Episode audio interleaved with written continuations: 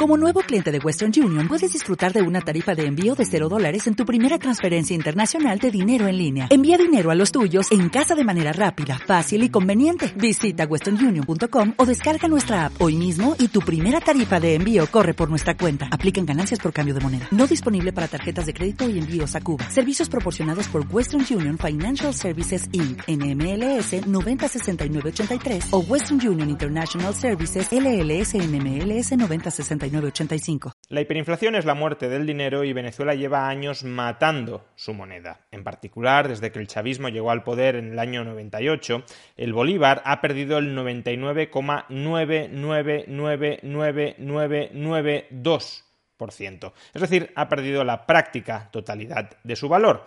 O expresado de otra manera, desde el año 98 los precios en Venezuela se han multiplicado por más de 13.000 millones de veces. Y justamente por este motivo las autoridades venezolanas de tanto en tanto han tenido que aprobar reconversiones monetarias que fueran sustrayendo ceros de los precios oficiales de los productos. El bolívar, la moneda que había estado en vigor en Venezuela desde el año 1879, fue abandonado en 2007 y fue reemplazado por el llamado Bolívar Fuerte.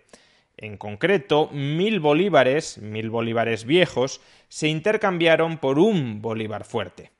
Sin embargo, esto no evitó que la escalada de precios continuara y justamente por eso, en el año 2018, el bolívar fuerte, que acababa de ser creado, fue abandonado por el llamado bolívar soberano. Mil bolívares fuertes fueron intercambiados por un bolívar soberano, o dicho de otra manera, un millón de antiguos bolívares fueron intercambiados por un bolívar soberano. Y de nuevo no pensemos que nada de esto ha contribuido a frenar la escalada de precios. Cambiar una moneda por otra no evita que los precios sigan subiendo. Lo único que haces es quitar ceros a los precios oficiales. Pero quien tenía dinero antiguo ha experimentado el mismo empobrecimiento quites o no quites los ceros. Igual te da tener mil bolívares fuertes y que los precios de algún producto, en lugar de costar mil bolívares fuertes, cuesten un bolívar soberano, si cuando vas a intercambiar tus mil bolívares fuertes por bolívares soberanos te dan solo un bolívar soberano. Tienes el mismo poder adquisitivo que antes y si los precios siguen subiendo, el valor de tus saldos de tesorería sigue hundiéndose. Te vas empobreciendo porque el gobierno te está robando a través de inflación. Pues bien, justamente porque la escalada de precios, por desgracia, no se ha frenado y cada vez los precios de los productos han de incorporar más ceros, esta semana el Banco Central de Venezuela ha anunciado la emisión de nuevos billetes de bolívares soberanos. Y uno de esos billetes tendrá la denominación de un millón de bolívares soberanos.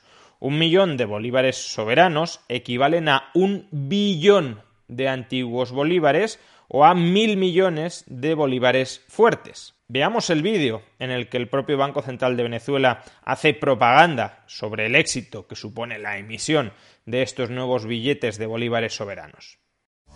Tres nuevos billetes serán incorporados al cono monetario vigente.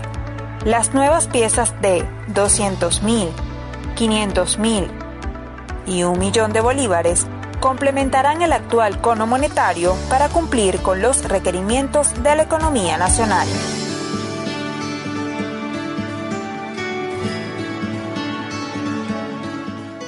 Ahora bien, ¿cuál es el valor a día de hoy de este billete de un millón de bolívares soberanos?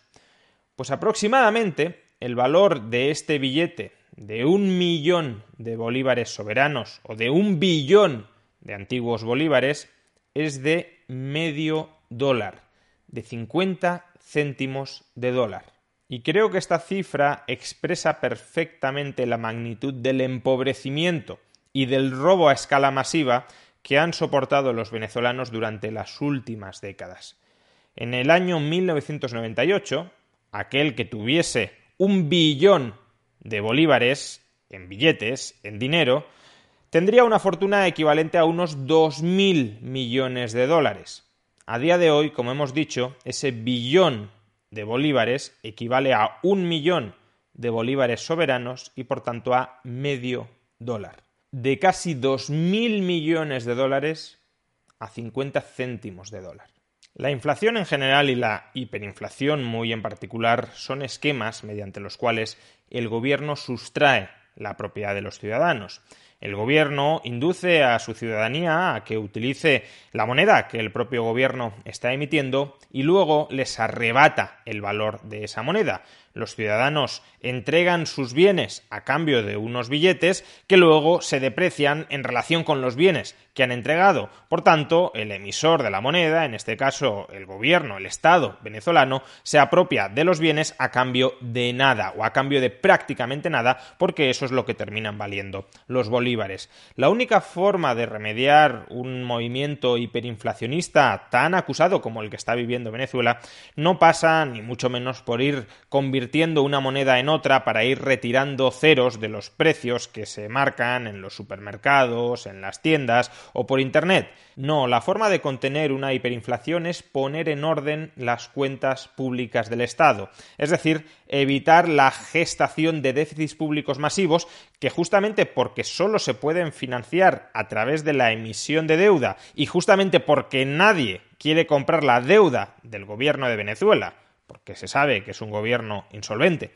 que no tiene capacidad para pagar en una unidad monetaria de valor estable las deudas que está emitiendo, la única forma que le queda al gobierno de financiar ese déficit es a través de su monetización, es decir, creando nueva moneda para sufragar el endeudamiento.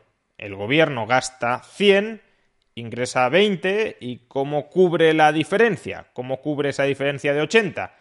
Imprimiendo, creando nuevos bolívares por valor de 80. Y una vez los ciudadanos, una vez los inversores, son conscientes de que ese gobierno es insolvente, de que ese gobierno nunca va a poder tener más ingresos que gastos y que por tanto nunca va a ser capaz de retirar todo el exceso de moneda que está emitiendo, porque la única forma de retirar el exceso de moneda es con más ingresos, cada vez que el gobierno ingresa, retira moneda de circulación, que gastos, cada vez que el gobierno gasta creando nueva moneda, añade moneda en circulación, pues bien, si nunca vas a tener más ingresos que gastos, eso significa que siempre vas a estar incrementando el stock monetario, el stock de bolívares. Y una vez los ciudadanos, los inversores son conscientes de esto, evidentemente lo que hacen es huir de la moneda y si la aceptan, porque en ocasiones la tienen que aceptar, porque por ejemplo han de pagar impuestos en bolívares o porque la ley les puede obligar a aceptarlos, la única forma en la que están dispuestos a aceptarlos es con descuentos muy grandes. Es decir,